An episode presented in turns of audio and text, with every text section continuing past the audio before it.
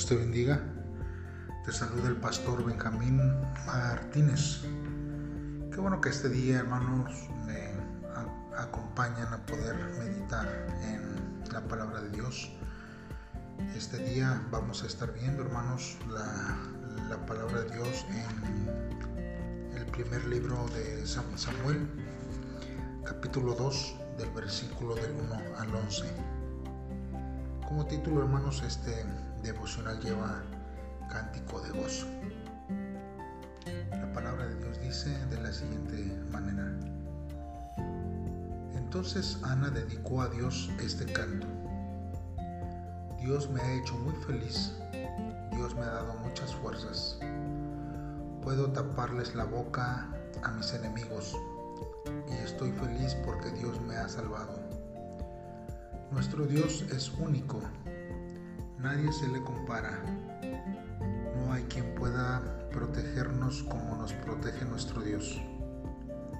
Cállense, no sean tan orgullosos, no hablen como la gente presumida. Dios nos conoce muy bien y sabe cuando hacemos lo bueno y cuando hacemos lo malo. Dios quita poder a los poderosos y da fuerza a los débiles. A los que antes tenían mucha comida, Dios los hace trabajar para ganarse el pan. A los que siempre tenían hambre, hoy los tiene bien alimentados. La mujer que no tenía hijos, ahora es madre de muchos. La que no tenía muchos hijos, ahora no tiene ninguno.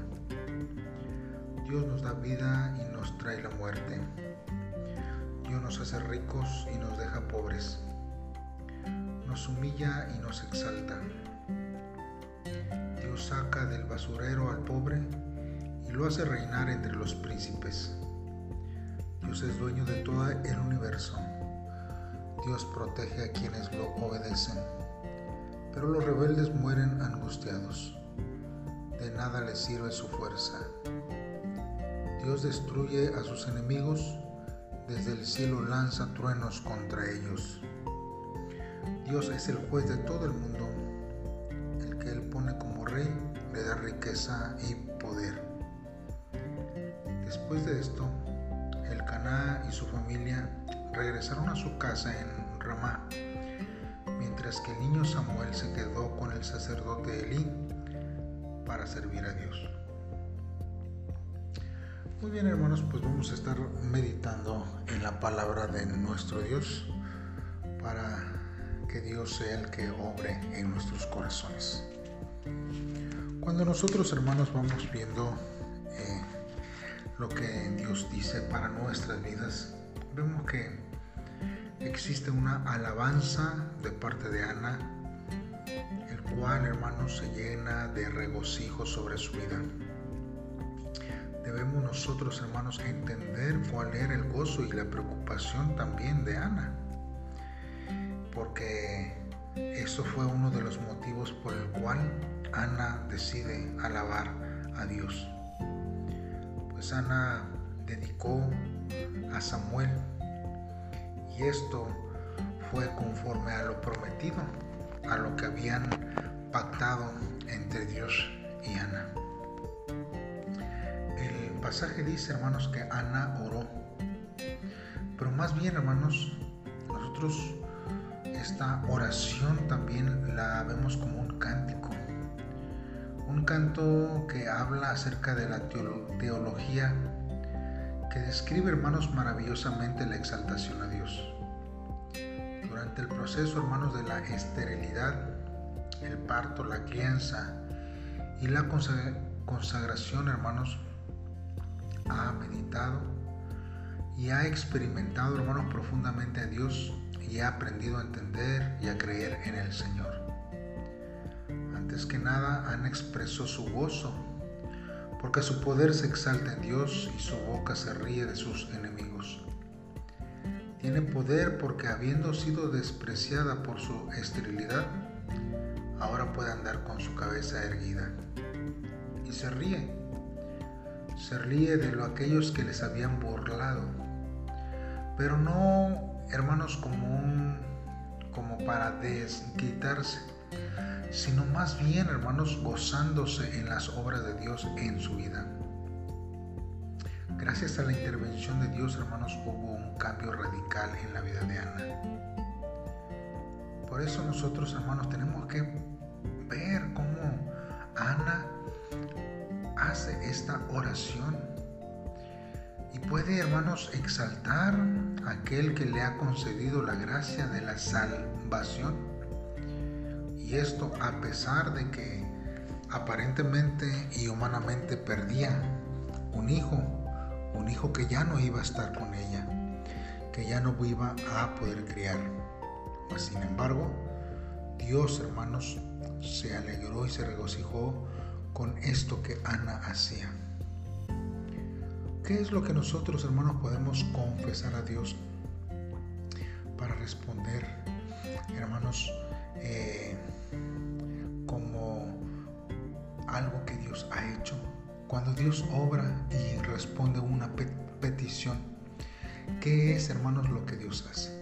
¿Qué es, hermanos, lo que, lo que Dios está, está dando? ¿Qué es, hermanos, lo que nosotros hemos recibido de parte de Dios? ¿Cómo reaccionamos? ¿Es el, gozo nuestra alabanza en agradecimiento a nuestro Dios? ¿O simplemente de nuestra mente y de nuestra boca salen reproches? ¿Cómo hubiera estado mejor, verdad, la situación en cuestión hacia nuestra vida? Por eso, hermanos, es que siempre Dios actúa de una forma que nosotros no podemos entender y aún puede revertir cualquier situación en la que nosotros podamos presentarnos. La palabra de Dios dice que Ana, hermanos, alaba a Dios porque Él ha revertido su situación.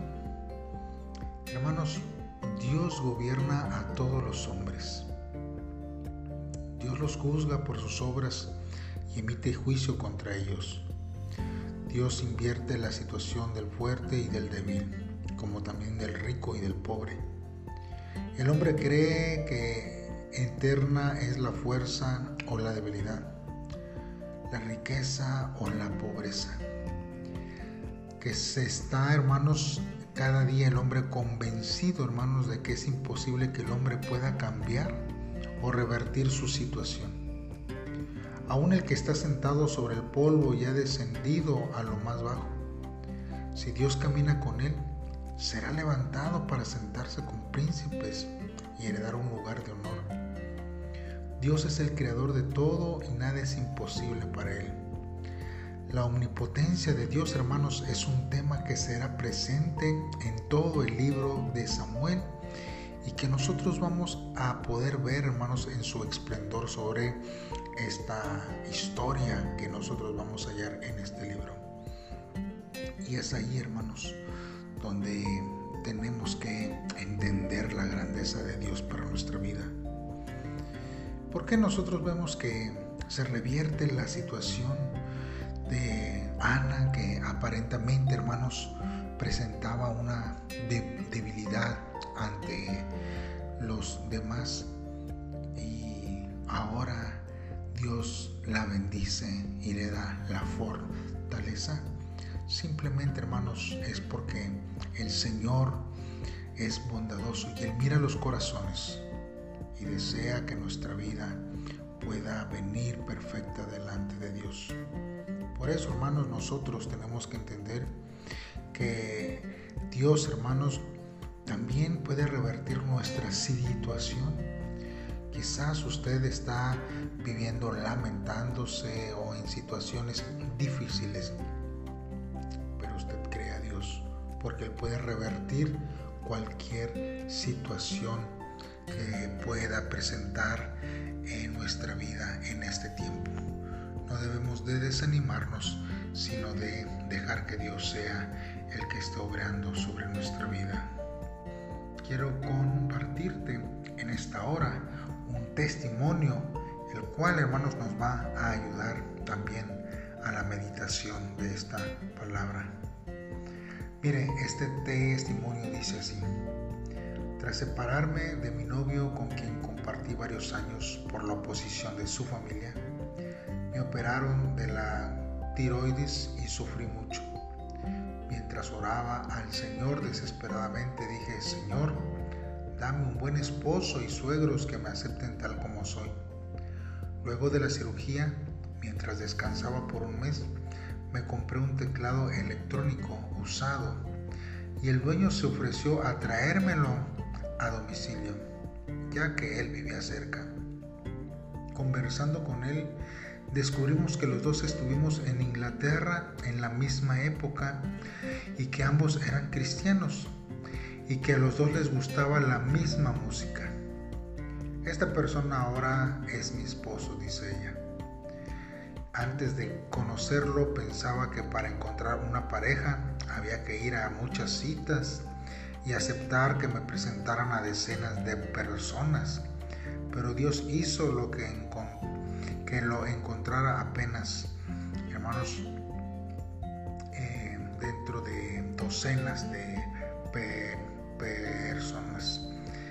Por eso, hermanos, Dios le dio la, la bendición de conocerlo apenas le habían dado de alta de esta cirugía. Ella dice que a su madre le preocupaba cómo sería nuestra situación financiera debido a que su suegro era un famoso director de drama por su parte sus suegros le aceptaron y estaban felices de que yo fuera la nuera que deseaban y dijeron que yo era una bendición. Hasta antes de conocerlos, cada vez que se sentía y que se subía al escenario, dice, me sentía sola porque muy poca gente venía a, a verme. Pero desde que me casé siempre vienen mis suegros a animarme. Sé que todo esto es porque el Señor escuchó mi oración aquel día y le respondió. Debemos, hermanos, saber que todo se cumple en el tiempo de Dios y no con la fuerza del hombre, ni en la voluntad del hombre, ni en el tiempo del hombre. Oremos a Dios en esta hora y pidámosle que el Señor sea el que nos ayude, que nos guíe, que nos fortalezca en este tiempo para poder seguir eh, viviendo conforme a su voluntad. Padre, en esta hora te damos gracias porque tú has sido bueno. Tú eres digno, Señor, de recibir toda la adoración. Hoy nos acercamos a ti, Señor, confesando que tú eres el autor y soberano de nuestra vida y del universo entero. Alabaré tu nombre, Señor, y ayúdame a no perder la paz, tanto en tiempos de exaltación como en tiempos de. Permaneceré siempre en tu presencia con humildad sabiendo, Señor, que tú, Señor, eres quien exalta y quien también humilla a los hombres. No dejes caerme, Señor, en medio de las situaciones difíciles, a pesar de las críticas, Señor, que vengan a mi vida y que quieran opacar, Señor, tu presencia en nuestras vidas. Sé tú obrando, Señor, en nuestros corazones y a ti, Señor, te damos toda la gloria y toda la honra en nombre de Jesús. Amén. Dios te bendiga hermanos y te invito a que podamos juntos hermanos seguir meditando en la palabra de Dios, que la presencia de Dios sea obrando en nuestras vidas en todo tiempo.